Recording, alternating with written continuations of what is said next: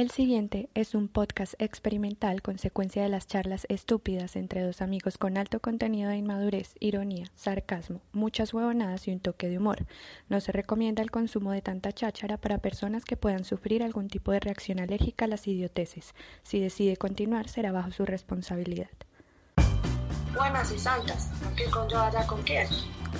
Al con uno para el con dos, sí, R le copio. Siga, siga el con dos para el con uno.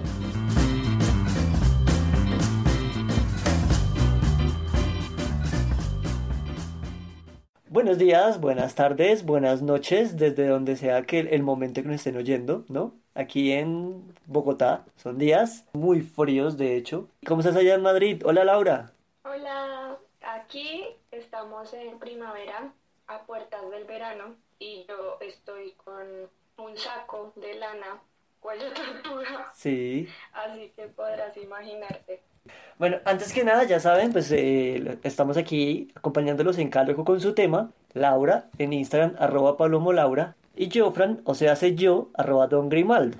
El día de hoy eh, estamos haciendo este episodio especial, dado que en el momento de publicarlo va a ser dos días antes del Día del Padre, al menos aquí en Colombia, no sé en el resto del mundo. Pero entonces, dado eso, quisimos hacer un episodio especial por el Día del Padre. Y Laura, pues ella quiso hablar como desde perspectiva de hija que quiere mucho a su papá. Entonces nos va a contar su experiencia de qué es crecer con el papá.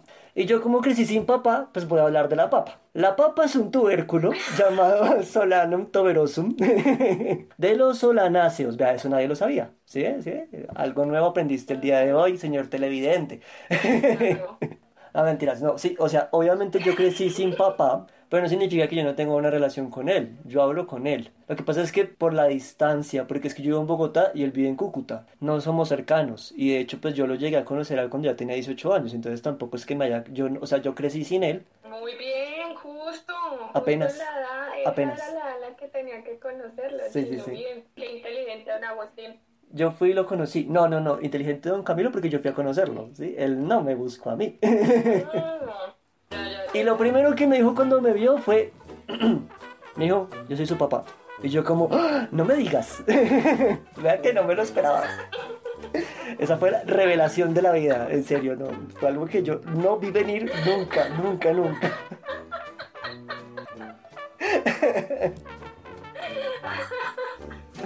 Vea que si no me lo dice no me doy cuenta, si ve, el hombre ha sido sabio desde el principio. Pero el caso es que, bueno, yo crecí sin él, pero a pesar de eso, pues eso no significa que yo me la llevo bien con él. Por ahí hablamos ocasionalmente, tres veces al año, pero hablamos, tenemos una relación.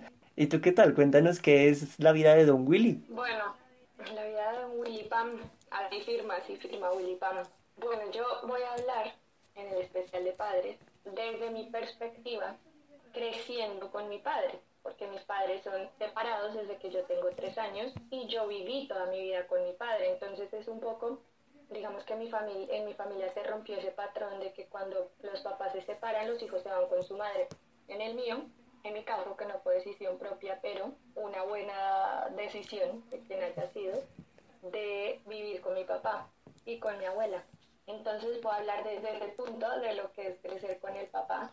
Cuéntanos, a ver, que desde tú, empiezas tú, obviamente, porque yo no es que pueda decir mucho al respecto, pero cuéntanos que... No, pero usted sí tiene cosas que, usted sí tiene cosas que decir. No, no, no, obvio, obvio, Pero bueno, obvio. espere, Pero, pero la, la entrada principal la tienes que hacer tú, que eres la que conoces bien el tema de crecer con un papá, ¿sí? Yo también voy a opinar cosas, ¿por qué no? No solamente voy a hablar de la papa, también voy a hablar de el papa, el mayor representante de la Iglesia Católica. El caso es que crecer con un hombre es raro desde la explicación que hay que darle al resto. Y es que mis papás están separados, pero yo me quedé con mi papá. Es incómodo, pero ya como que yo la resumí y doy como un par de palabras y, y, Sí. y hago un contexto global de la situación. Y bueno, siento que, que sí se rompe un patrón siendo criada por el papá. Los juegos, por ejemplo Sí, era que mi papá se ponía en el lugar mío y si yo quería jugar a la cocinita, pues él se convertía en cocinero. ok. Si yo quería jugar a las muñecas, él se convertía en muñeca. no se convertía. Ah, no, pero qué man tan aburrido, no, no, así no se vale. Esperando ahí su pose de Barbie.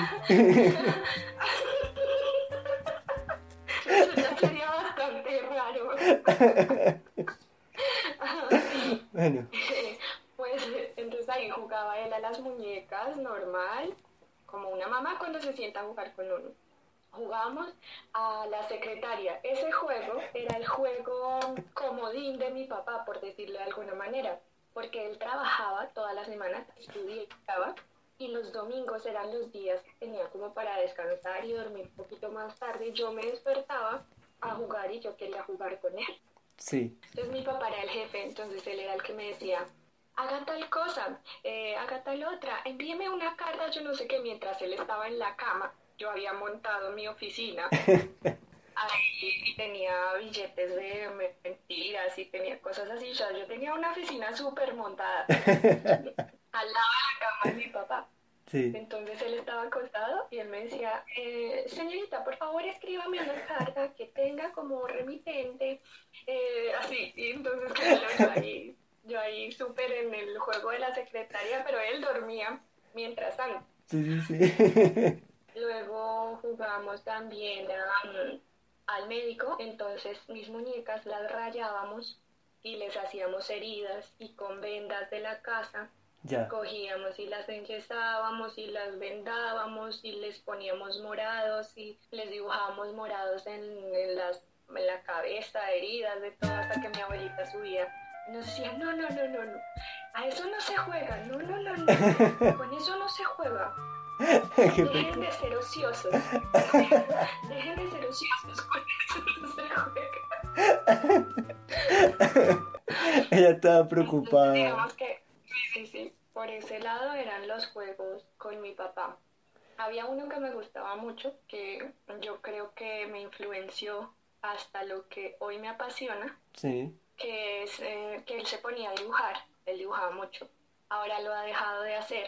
Llamada de atención, señor William Palomo, si escuchas esto, uy. necesito que dibujes. Entonces, el juego se trataba de que yo tenía que adivinar qué era lo que él dibujaba antes de que terminara de dibujar. Qué chévere. Eso está chévere. Entonces, sí, esa era, esa era una. Ese era muy chévere, ese era muy chévere porque además dibujaba cosas desde diferentes puntos de vista. Sí. Me acuerdo mucho del mariachi en bicicleta, que lo dibujó desde arriba. Entonces, Ok. obviamente, es como estimular la, no sé, La imaginación. creatividad. ¿A quién se le va a ocurrir un mariachi en bicicleta? Oye, está bueno, está bueno eso. Sí, entonces ese era, ese era de mis juegos preferidos. Mira que yo realmente, Eh, o sea, y- en lo que respecta a juegos como tal, digamos que yo nunca sentí la ausencia de mi papá, ¿sí me explico? Realmente yo no estoy diciendo que mi vida fue mejor sin él, pero tampoco estoy diciendo que sufrí por él, o sea, no, no me hizo falta, ¿sí me entiendes? Como que no me sentía abandonado, por decirlo así, ¿sí? Y específicamente por mi mamá y por mi abuela. Yo crecí fue con mujeres, porque es que mi abuela tuvo cinco hijas. Entonces, digamos que ahorita que tú mencionas los juegos, yo pienso ahorita que mi papá hubiera echado malo porque a mí el fútbol no me gusta, o sea, yo como crecí entre mujeres, entonces en mi casa como que no se veía fútbol, no, me gustaba mucho colorear, mi mamá me compraba a mí muchos libros estos para colorear, y ahorita que tú mencionas eso de dibujar, o sea, me hiciste acordar que a mí también me pegó mucho el, el, el amor al dibujo, fue mi mamá, yo recuerdo muchísimo un trabajo que nos tocó hacer, yo tuve que hacer en segundo de primaria, que era, nos, nos mandaban a leer los cuentos de Rafael Pombo, y teníamos que hacer ese libro, pero con dibujos. Y, y, me- y tengo la escena grabada de mamá sentada conmigo, eh, ayudándome a hacer los dibujos, o sea, no haciéndomelos ella, sino enseñándome en una hoja cómo ir haciéndolo yo y que yo también lo hiciera, ¿sí me entiendes? Como que yo en el, el oficial, ella en una hoja aparte.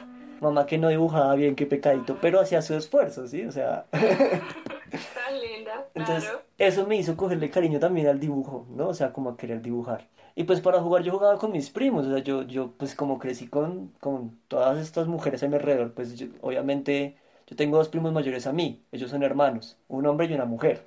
Entonces yo jugaba con ellos y me la pasaba con ellos todo el tiempo. Entonces como era uno hombre y el otro mujer y ellos sí tuvieron pues su papá y su mamá, pues yo tenía con ellos parte de juegos de niña y parte de juegos de niño, por decirlo así. Yo con mi prima jugaba a la cocinita, jugábamos al príncipe y a la princesa, a la escuelita. y mi primo era el terremoto que nos destruía todo, o era el dragón que se robaba a la princesa, era el que se tiraba al juego siempre, pero, pero estábamos siempre como... Sí, sí, el villano. Exactamente. El villano que siempre tiene que estar en el cuento.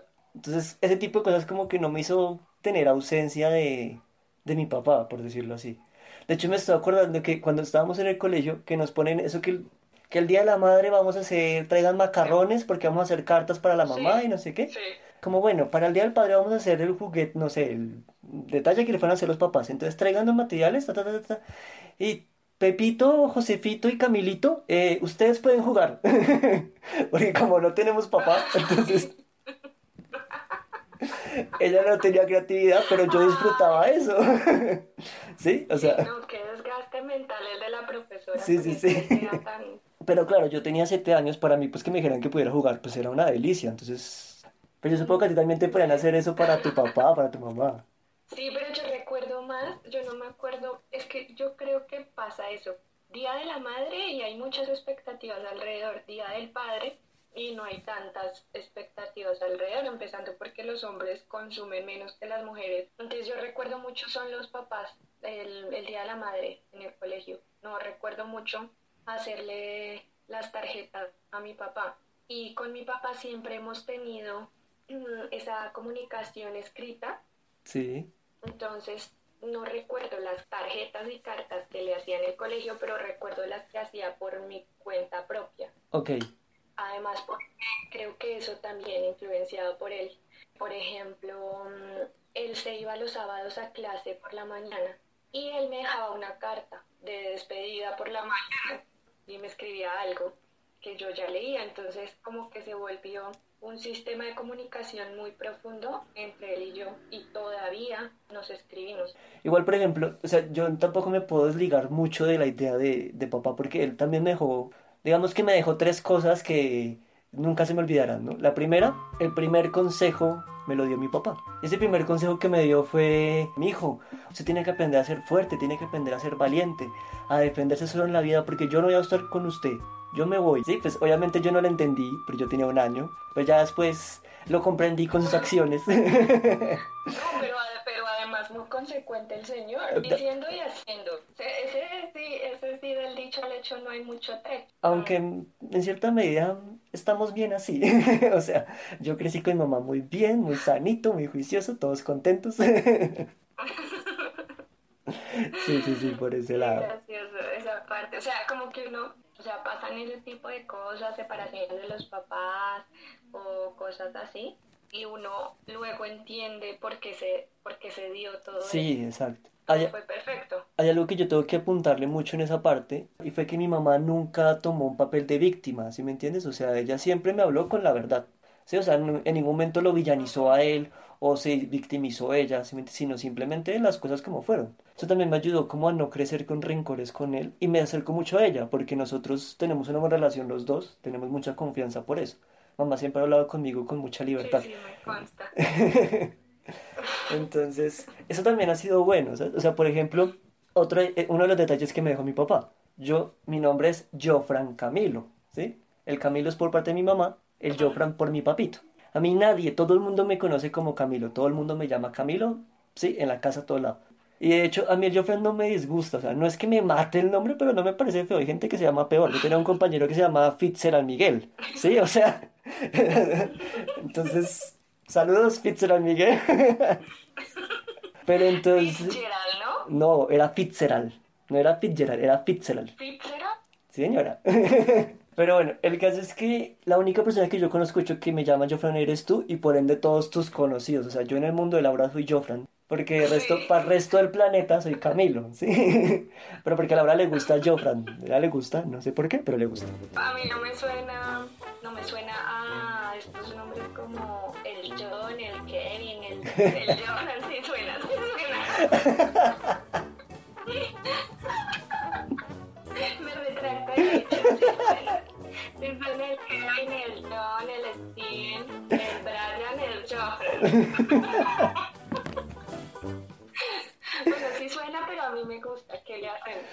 Digamos que sería como la única cosa que me llegó a disgustar al momento de mi papá, o que llegué, llegara yo a renegar de él, y era que un momento, cuando yo estaba yo en sexto séptimo de bachillerato, no sé, Alpina le dio por sacar un flan, ¿sí? Que se llamaba Boflan. Y mis compañeros de colegio, ¿sí? Sí, sí, sí. Me hacían bullying con el maldito nombre y con el maldito flan que lo o detesto en mi alma, detesto ese pinche flan por eso. Porque tenía un comercial con, una, con un jingle bastante pegachento, ¿no? Entonces yo llegaba al salón y todos empezaban, yo, flan, chocolate. O sea, eso era estúpido, pero a mí me ofendía esa maricada.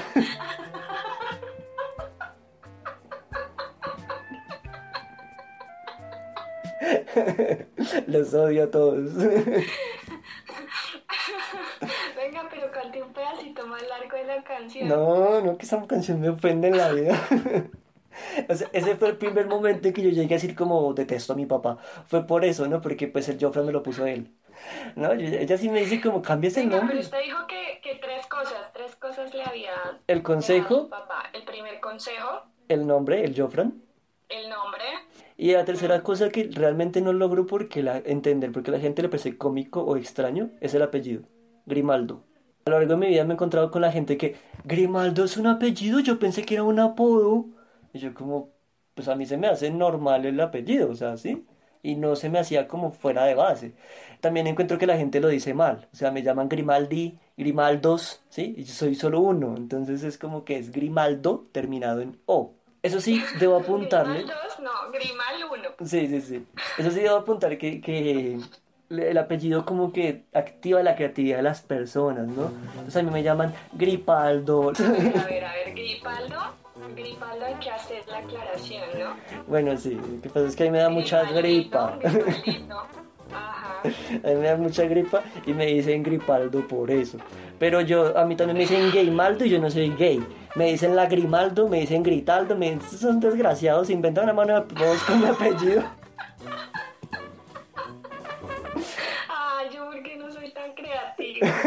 eso. Yo para ponerle apodos a la gente soy mala. Pero eso está bueno, el de gritando.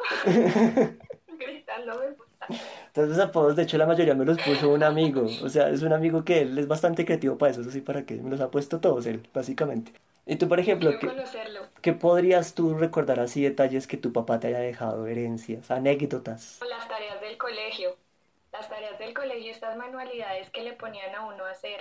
Sí. que él iba, trabajaba, salía de ahí para la universidad, luego llegábamos a casa porque mientras tanto yo estaba con mi abuela y mi bisabuela, me recogían, íbamos a la casa y en la casa hacíamos las tareas, Sí. ¿no? Las manualidades, o sea, el día de mi papá era muy largo y a veces pasábamos derecho haciendo las manualidades porque es que nos comprometíamos con las manualidades, no era como hacer cualquier cosa, no, nos emocionaba hacer eso, entonces me acuerdo de una ruleta, me acuerdo de una ruleta que funcionaba como ruleta y era en madera y mi papá compró pues los discos de madera, el sistema para que giraran, le pusimos puntillitas, la cosita esta que, que señala dónde va a caer la ruleta, Sí, sí, sí. eh, todo. Entonces, claro, él, obviamente, él me ayudaba un montón a armar todo el sistema y todo, y a mí me tocaban cosas como pintar, escribir los números, sí, como esas cosas más pequeñitas, pero nos comprometíamos con las manualidades, entonces eso era súper divertido y pasábamos derecho a veces. Estaba esa, estaba una momia que tenía que hacer para Halloween, pescado con que era teníamos que dejarlo solo el esqueleto. Sí. Eso fue eso fue el año antes de conocerte Ok. y con ese ese fue súper difícil, no nos salía y no nos salía y no nos salía el esqueleto. Ya por fin nos salió y a mi papá se le ocurrió la idea de dejarlo como los esqueletos de los dinosaurios en los museos de ciencias naturales de Nueva York o de Buenos Aires, así Ya. como en las películas. Sí, sí, sí. Entonces ya está.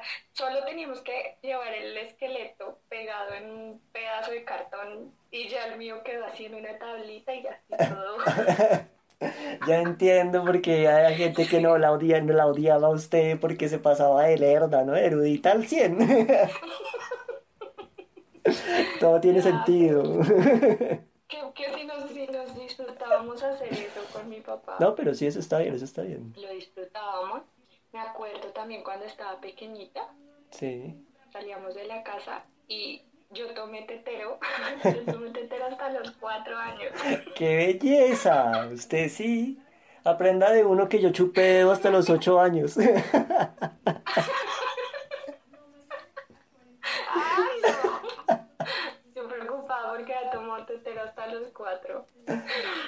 Bueno, Bueno, ¿qué tomabas entonces mi tetero? papá obviamente ya a los cuatro años me iba a salir conmigo y pañalera para llevar el tetero. Sí. ¿Qué hacía mi papá? Cogía, preparaba el tetero, se lo metía en el bolsillo de adentro de la chaqueta y al lado me alzaba a mí y nos íbamos. o sea, con, no sé, billetera, no sé, pa- Sí, sí, no sí, sé qué guardan en ese bolsillo, pero ahí iba- iba era mi tetero. ¿Qué tal eso? Esas cosas me acuerdo de mi papá. Hay otra cosa que, le, que, que, que caí en cuenta hace poco porque viviendo con mis primitos me di cuenta que uno selecciona el contenido de las cosas que ve con ellos en televisión, de películas, de series y todo eso. Sí. Y pues estando con ellos y buscando cosas, yo me acordaba de pelis que me había mostrado mi papá muy bonitas y que incluso se las mostré a mi prima y pues le gustan mucho. Pero habían otras que yo decía como, ah, esta, esta sería chévere verla, pero estoy con los niños, no se puede ver. Y yo, y entonces mi papá, ¿cómo hacía para ver, para ver las películas? Como La Mosca, Estigmas, Uy, Eh, no. ¿cómo hacía? Hola, no. Tiene que darnos esa aclaración, señor Don William. ¿Cómo es eso que viendo la mosca con la hija? Ajá, exacto. A mí no me decía, a mí no me decía, no, no mire, no mire, no mire. Yo veía todos esos estigmas, ¿qué más, qué más, qué más como por esa época que eran duras de acción, de, de, de violencia, de alien. O sea, imagínese uno viendo cómo sale el alien de la barriga de esa señora. Sí, sí, que sí, yo sí, sí. recuerdo, tengo esa imagen aquí en la cabeza, viendo eso. No, viendo mm, la, cuando, la- cuando se convertía en mosca, como esa textura que tenía la piel, Sí. eso era impresionante, Sí, sí, sí. viendo eso pequeñita. Entonces luego yo digo, a mí no me, o sea, en este momento no me parece tan malo. Y, y pequeña tampoco me parecía tan malo porque lo soportaba. Sí. Yo creo que por eso yo no soy asquienta. Ok. Yo creo que por eso no soy tan quejeta. Y luego él lo, yo creo que luego él lo mm, eh, equilibraba, porque luego íbamos a cine, íbamos a ver Aladdin, íbamos a ver El Rey León y todo lo de Disney que a mí me encanta. Ok. Y luego ya me, con- me compraba los, can- los cantacuentos, Pocahontas, Ah. Aladdin, de esos que sonaban cuando uno tenía que pasar, pasar la página Sí. eh, estar como pendientes de quién, di- quién, quiénes son los dibujantes de la película, eh, quiénes son los ilustradores, quiénes son los directores, quién hace la voz de los personajes, quién canta, cuál es la canción, cuál es la banda sonora, entonces equilibraba por ahí, por este lado. Ya. Yo no recuerdo haber visto películas así que mi mamá... De hecho, mi mamá las películas de terror poco. O sea, ella es muy... Se asustó No, viendo la... he visto terror. Pero bueno, o sea, ese tipo de cine me refiero. O sea, se, se, se- pone nerviosa viendo eh, La chica del dragón tatuado. Y se pone, suda y todo viendo esa película. O sea, entonces imagínensela viendo La Mosca o algo así. Pues yo no, yo no veía esas películas de niño. De, pronto tengo como el recuerdo de la primera película así dura que llegué a ver, entre comillas. Fue El Aro, que en su momento era dura, pues yo tenía como 10, 11 años.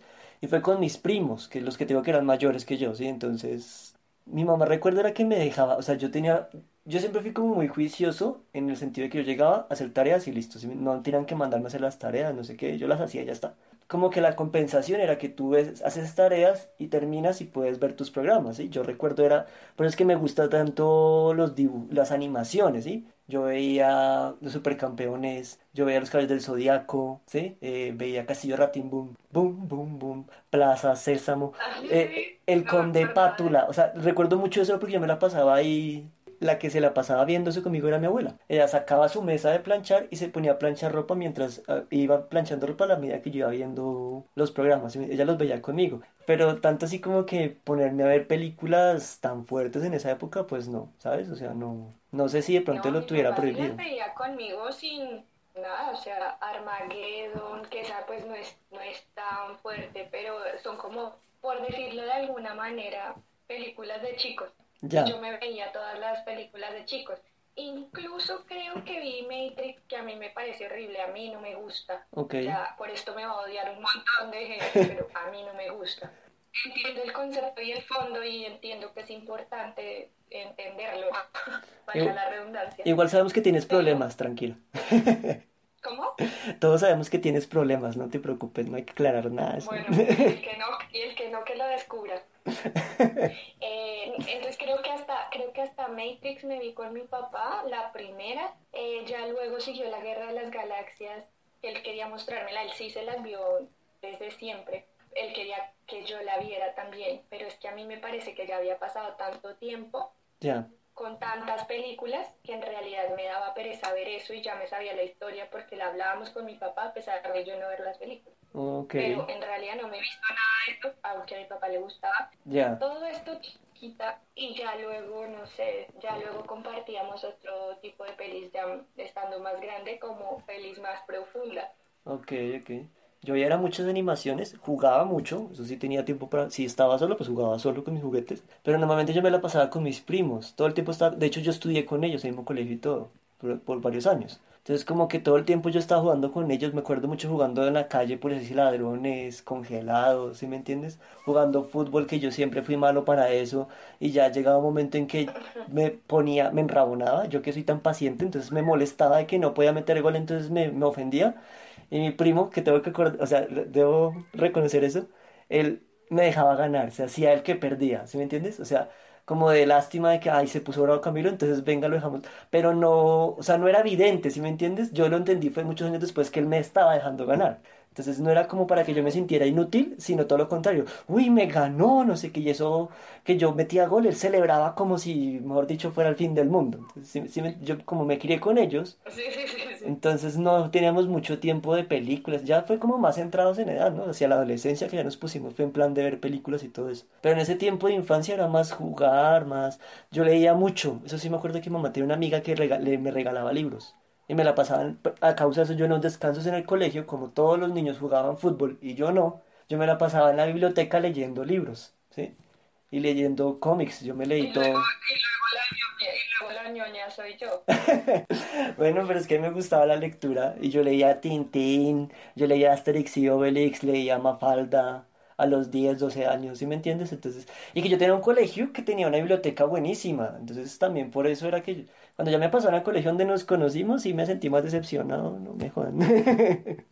Ni parque teníamos. No hablemos, no hablemos, no, no, no teníamos ni, ni, ni danza, ni Sí, no, arte, no, ni Bueno, en fin. A ti, por ejemplo, me imagino que tu papá te enseñó a montar cicla. Sí, mi papá me enseñó a montar bicicleta y, y resulta que, que como que me la regalaron en una Navidad Sí. y duró esa bicicleta ahí parqueada, no sé, algunos meses hasta que ya dijeron, no, va, aprende, la usa o la regalamos. o qué". Sí. Entonces ahí aprendí a montar bici. Obviamente que funcionaron las clases del papá y además que uno da paseos en bici. A mí me gusta montar cicla, pero yo duré mucho tiempo en aprender, porque es que a nosotros, o sea, como yo me crié con mis primos, y entonces cuando nos compraban la cicla, nos compraban a los tres al tiempo y a siete, ¿sí?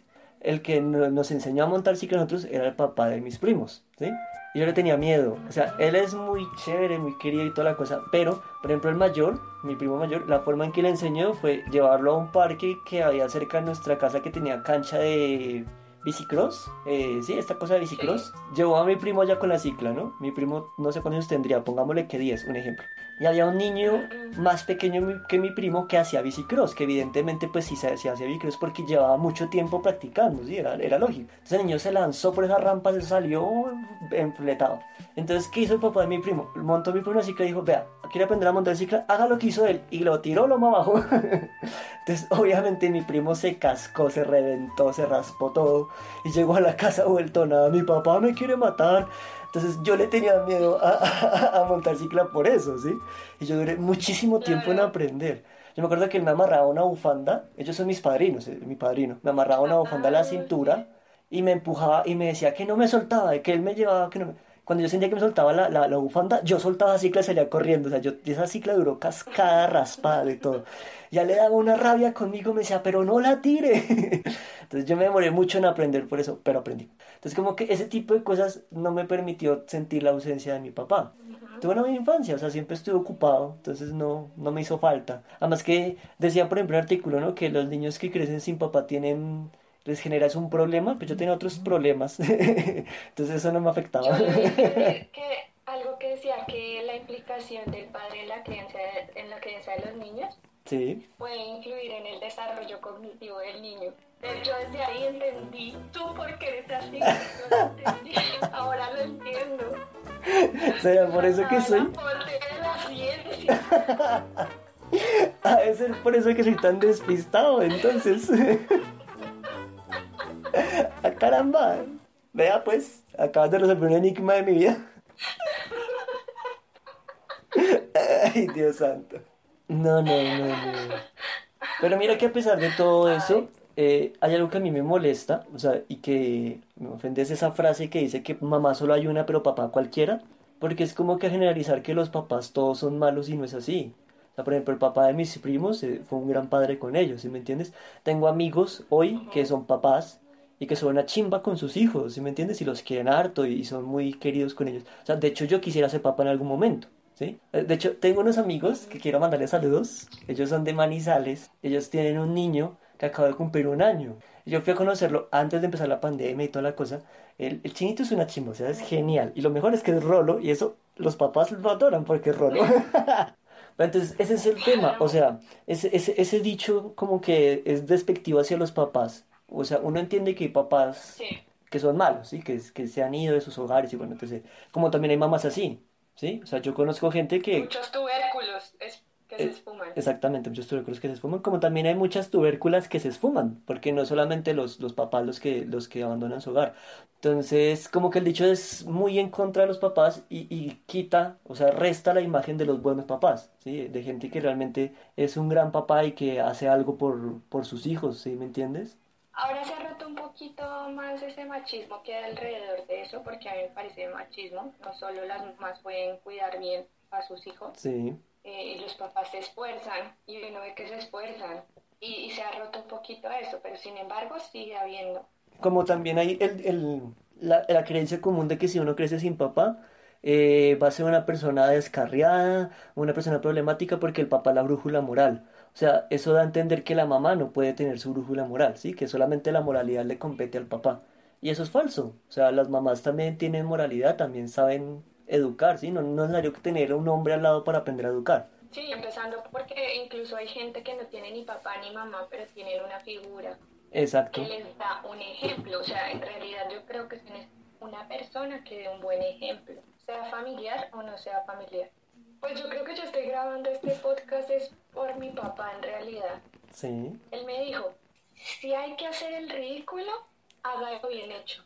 Pues yo sé que yo estoy haciendo el ridículo, no sé si lo estoy haciendo bien hecho, pero bueno, está haciendo el intento de hacer bien el ridículo. Pues, pues debería tu papá en un comentario explicarnos si se siente orgulloso del ridículo de la hija, ¿no? O sea, si, si está haciendo un buen ridículo de la hija o no. Será bueno que nos aclarara la duda. Vale, dígame al señor William que por favor eh, nos comente aquí abajito, a ver qué, a ver qué dice, porque además él tiene unos comentarios y unas cosas divertidas. Sí. Incluso a veces en los almuerzos que acostumbrábamos a almorzar eh, en el comedor, eh, todos, pues todos, es que mi familia, pues mi familia, mi núcleo familiar somos tres, mi papá, mi abuela y yo. Sí. Entonces nos sentábamos a, a- a almorzar normal y nos daba un ataque de risa por nada, o sea, no habíamos hablado nada, no habíamos dicho nada, pero un ataque de risa que duraba, no sé, mucho tiempo, lloramos y nos mirábamos y nos daba un ataque de risa. Y eso nos pasó muchas veces, muchas veces. Él está loquito también, incluso él también me ha dicho siempre, me lo recuerda mucho y es algo que me conmueve siempre que me lo dice, por el significado que ha tenido a lo largo de los años la frase, Isa la bandera de la locura. Y me lo recuerda casi a diario y sobre todo me lo recuerda en momentos difíciles. Ya. Entonces, oír esa frase de izar la bandera de la locura en momentos difíciles, en momentos difíciles cuando uno tiene que ser como más racional, como que tiene que pensar más para buscar soluciones, para, él me dice que hice la bandera de la locura. mi papá es muy soñador. Sí. Em, me enseñó que hay que creer en la utopía, porque si uno no cree en la utopía no avanza, y que hay que soñar y que quizás la bandera de la locura. Sí. Yo quisiera, ¿sabes qué? Yo quisiera que las personas que nos oyen, yo quiero leer eh, anécdotas graciosas con, con sus papás. Sí. Eh, por ejemplo, eh, el mío es como que está esperando un bus para coger el bus y coge el bus que no es. No, Y le pasa mucho tiempo, coge para todos los. no le creo. Y yo soy el despistado. Ay, Dios mío. ¿Y el cómo nos ha No perdido? se mueve súper bien en la ciudad, pero coge bus. Ahora con el zip, que eso yo, yo nunca lo entiendo. Sí. No sé cómo, cómo- yo creo que ya no ha vuelto a coger Sí. eso, excepto los días de pico y placa, me imagino, no sé, pero le va, le va súper mal con eso. O sea, no sabe coger bus. Una vez cogimos uno, subimos y, y tenía que seguir derecho y volteó por la glorieta y nosotros como, No hagas y devuélvase. señor, señor, déjenos aquí, déjenos que... Pues mira que ahora que lo mencionas, de pronto eso fue lo que le pasó a mi papi. Él cogió un bus y después no supo cómo devolverse.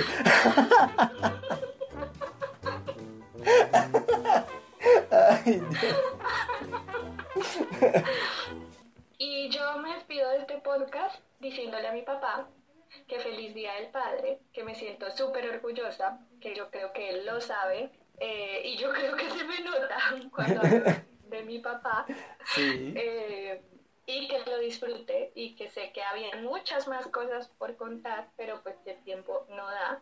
Eh, mandar un saludo a, los, a las personas que yo conozco que son padres. Feliz Día del Padre, porque sé que están haciendo una buena labor, sé que quieren a sus hijos. Pues nada, ¿no? O sea, de verdad que espero que, que la gente disfrute un poco de esto. Que también entiendas que el hecho de que creces sin un papá no te hace problemático, o sea, no siempre pasa eso, ¿no? También se puede ver el lado bueno de la vida, el lado sabroso de la vida. Por algo también pasan las cosas, ¿no? Frase famosa de mi abuela, vea, por algo Dios permite que las cosas hayan pasado así. Entonces, pues nada, saludes a mi primo que ya es papá, de hecho, y a mi padrino en este día para ellos. Y ya nada, Bueno, pues, feliz día a todos los papás que no son tubérculos. pues estaremos escuchándonos en una próxima ocasión. Recuerden, eh, nos encuentran en iBox, eh, que nadie nos explicó si se decía iBox, pero entonces ya dijimos que se dice así y punto. Spreaker, en Spotify, en YouTube, eh, que nos encuentran en todos lados como cada loco con su tema. En YouTube nos encuentran más fácil como Grimaldo y Paloma, que es el nombre del canal.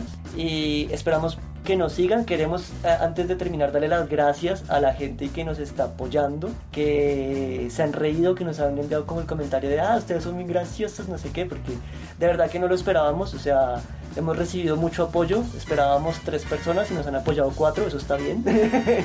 Mentiras.